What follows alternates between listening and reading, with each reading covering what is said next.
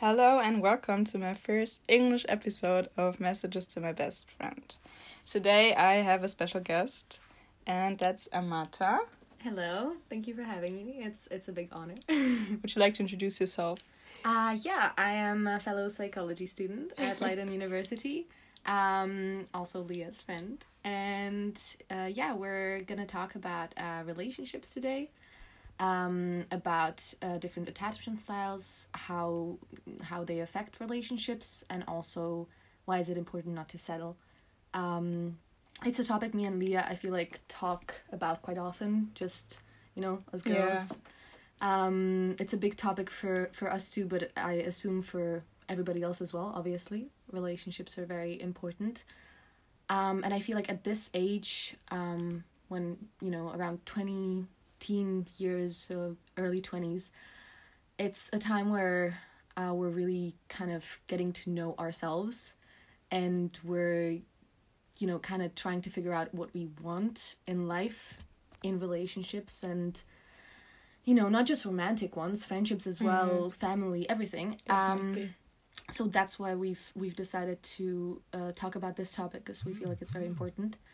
Um, so yeah, that's that's Yeah. a little introduction. no, like what I also want to say to this is like in this age where we kind of find ourselves, it's easy to kind of fall into the trap of thinking like, oh, I should be there, I should have reached a certain milestone, or I should be in a relationship, or I should be like doing this and that, and that's why some people in our age, I feel like, are more prone to just settle for something because they feel like they should be at that point in their life already. Yeah, definitely. I feel like yeah, it is it is is it, it is a huge topic, and I feel like uh, the younger you are, not necessarily a rule, of course, but the younger you are, the easier it is also to kind of lose yourself in the relationship. Yeah. um, especially obviously when you fall in love um, and yeah it's just this whole topic is is very very complex and i feel like there's a lot of um, different things that you know affect Mhm. the way we perceive and experience relationships and everything um, and yeah when there's uh, anxiety attached to that either because of you know negative past experiences or or uh, little experience as well Mhm. of course um, at a young age that can be a bit topic just just being nervous Yeah. because you don't know yet And also like ignoring the red flags as well because you think you need to settle for something, so you kind of just ignore the red flags in order to stay with someone and just to kind of don't have the uncomfortable feeling of like a change or like like breaking up a relationship because that's exactly the thing where we're also at the point of like finding yourself or like discovering what you really want because if you discover what you want and who you are and like are comfortable with yourself it's not like everyone always says it's like oh yeah if you like you have to look at yourself first and then you attract something. And it's not just you shouldn't do it just because then you attract someone but also because you don't ignore the red flags anymore. And because you don't ignore the red flags anymore it's way easier to come into a relation- healthy relationship as well. Yeah. Experience plays a huge role Yeah. for sure. Uh when you don't know um what is good for you you don't you don't have anything to compare it with i feel like it's easier to kind of fall into the trap and also settle. As we were Mhm. saying before that's also a big topic.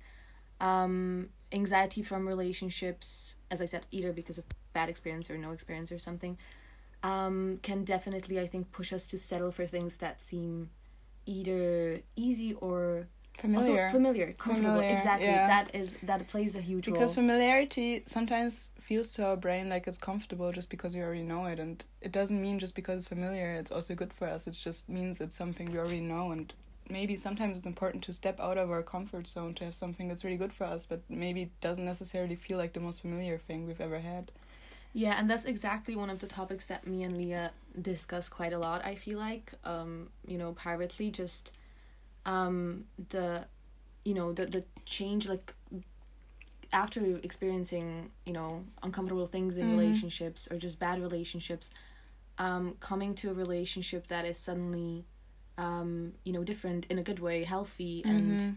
And it can um, feel uncomfortable like it yeah, can yeah. sometimes feel like it's the wrong thing just because you're not used to it yeah exactly it, it can it can just be a big shock it's like oh what what's what's going on i'm Mhm. not used to this and even though you know it's good even though you know that it is something that you want and you need Mhm. it still um can be quite hard at Yeah. a transition and definitely think we should talk about how to deal with that because Yes. I I know for a fact from a lot of my friends, from myself too, that this can be very hard and it can be very frustrating because what you're thinking often is like what's happening this is a good thing however i'm still freaking out about Mm-hmm. Yeah, it and yeah. i'm worried i'm gonna somehow sabotage it and yeah. and like it's actually funny because the lack of anxiety in an unhealthy relationship like the anxiety in an unrelation- unhealthy relationship kind of feels like excitement and like chemistry and that's exactly the opposite what happens and like when you actually come into this like really healthy relationship again the lack of this anxiety feels like it's uncomfortable and that's i think really ironic because it's actually the opposite of it Yeah, yeah, it's a very good point. As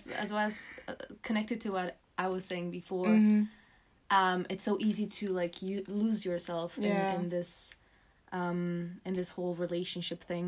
Yeah, and that's why I think it's also really important to first state what you really want because sometimes you go into a relationship and just think, oh yeah, this person is great, but you don't really know what would actually suit you or would actually like what values you have and what is actually compatible with your lifestyle because it's not only about love, it's not only about like okay, we have that chemistry, we can like we fit together, but it's also about about like do we like can we talk about things like Yeah, is the communication there? Do we have the core values? Because sometimes if the core values aren't aligned, then you can have whatever you want, and it's just really yes, hard. Yes, exactly. It's it's extremely complex and difficult. I Mhm. think, because it's necessary to find a good balance Mm-hmm. between everything. Like it's it's in a relationship, it's good to find. You know, it's important to find a good balance between it being you know exciting Mhm. and like um the the connection the attraction is there but also something that's safe and that's uh, stable and Mhm. you know as you said communication everything and it's also in the same way it's important while you're trying to figure out what you want Mhm. also find the balance because it's Yes. great to try different relationships. It's great to sometimes it's good to go fast sometimes it's good, good to go slow. Um it's always of course good to try not to get into an extreme. Yes. but at the same time while you're young while you're trying to figure it out you do mistakes and that's the way it's supposed to be.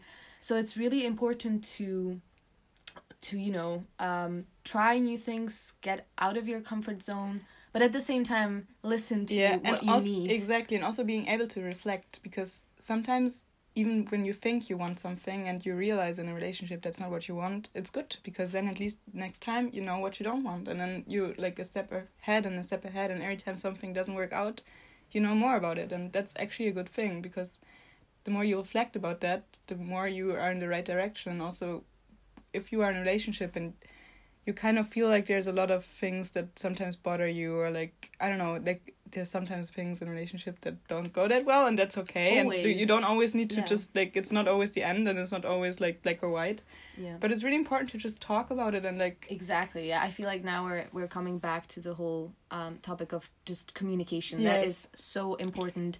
I feel like that's exactly one of the one of the sort of I guess advice mhm. um, I would give, even though it sounds you know simple and uh, it's never simple. It's never easy. Um, but when it comes to you know anxiety in relationship, let's say you just got into a new relationship that Mhm. is very healthy and and nice compared to you know your past relationships or you're just in a new relationship and you're Yes. you're stressed and you know um kind of anxious um what really helps is just to share this anxiety with your partner Yes. it's really important to just talk to them about you know how you're feeling and the worries you have even if it's just like hey um i'm i'm super worried that i'm gonna mess something up Yes, because it's going so well. yes. Um and it it you know causes Yeah. anxiety. Maybe maybe that's how i react like this and that in certain situations. Already when you do this it's gonna feel so much better because you're not gonna be sort of carrying the weight of this yes exactly and you're kind of your working own. on it together like you start working on this problem together and you don't feel like you're against each other anymore but like you against the problem yeah yeah And also, like, what I also want to say is, even the healthiest partner will trigger something. Like, it's not, course, yeah. there's no partner that never will trigger anything about past relationships or anxieties that you have. yeah But yeah it's just important to know that it's not, not something that it's like, I don't know how to say it. It's I like, know it doesn't mean. end Yeah, it yeah. Directly. yeah. It's just, okay, it triggers it, and then you work through it, and then you learn about each other, and that also brings you closer in a way. Like, at least that's what I learned in my relationship.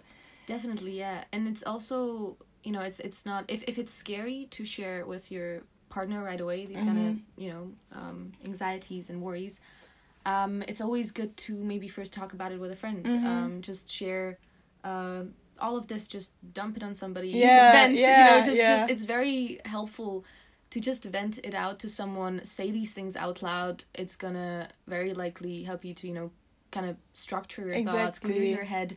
Even just Um, journal, like yeah, send yourself a voice message on WhatsApp. That's what I sometimes do. If I don't know, like, just to completely be unfiltered with everything. yeah yeah yeah exactly it is uh it is good to if that's what you think might help you it's good to um clear your you know head a bit or maybe structure Mhm. the thoughts before you come to the partner i think it's also fine if you don't it's also okay to vent to your partner about this Yes. but when you're worried that it might be a bit too sensitive um Yes. or that you will you know kind of get lost in it exactly. You, you don't, don't know how to formulate it. Exactly, You don't know if you hurt your partner by saying exactly or something. yeah then it's always good to discuss it first with somebody else. Just structure your thoughts, and sometimes it's also not only about the situation itself, but like other things that trigger you, like anxiety or like stress in other work, like uni, anything. yeah yeah and then just everything mixed- comes up, and then just overreact or don't overreact, but like it just triggers it more, and then yeah yeah it's definitely important to just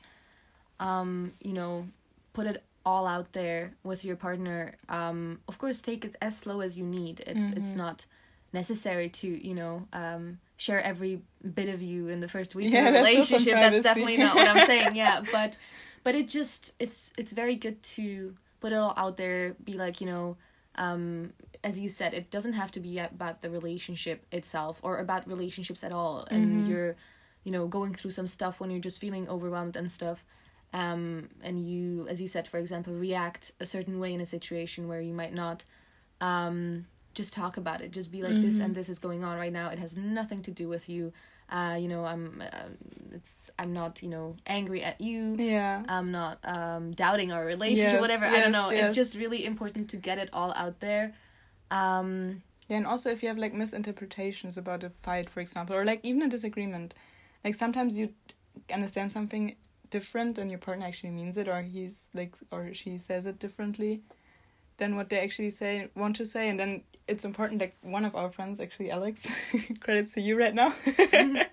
they actually told us to have like a code word for when it's got getting overwhelming or when your partner doesn't realize that they actually said something wrong or like something triggering to you and then just fix a code word and if you say that code word talk about the situation and just like it's a good idea. yeah, just pause for a moment yeah, and just be for a like moment, okay take a step back. Maybe you know. uh, yes yeah, it's also very.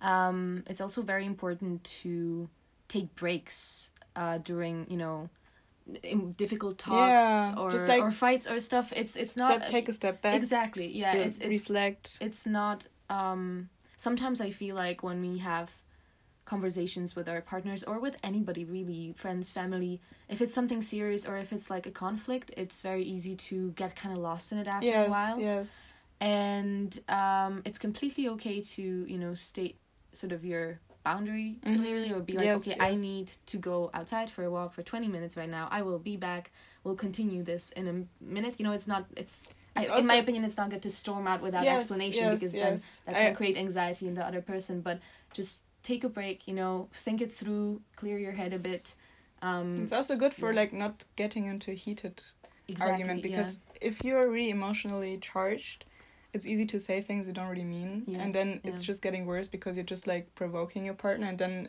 they feel attacked you feel attacked yeah, yeah, yeah. And, And it's just it's a big vicious circle. It's a Yeah, spiral exactly. of it. Yeah, getting worse and worse. Yeah, definitely, definitely. it doesn't solve the problem itself and it's sometimes good to just reflect and then just Yeah, clear everything in a healthy manner yeah. another yeah. point i actually want to say to this is also like me and my partner actually have like a monthly relationship check-in and Nice. that's yeah That's cool. I love that. it's really nice yeah i really like it because that way you also kind of prevent like the passive aggressiveness sometimes because you reflect like once a month okay what is something i could improve on what's something that triggers you what's something that i actually do well and you want more of Yeah.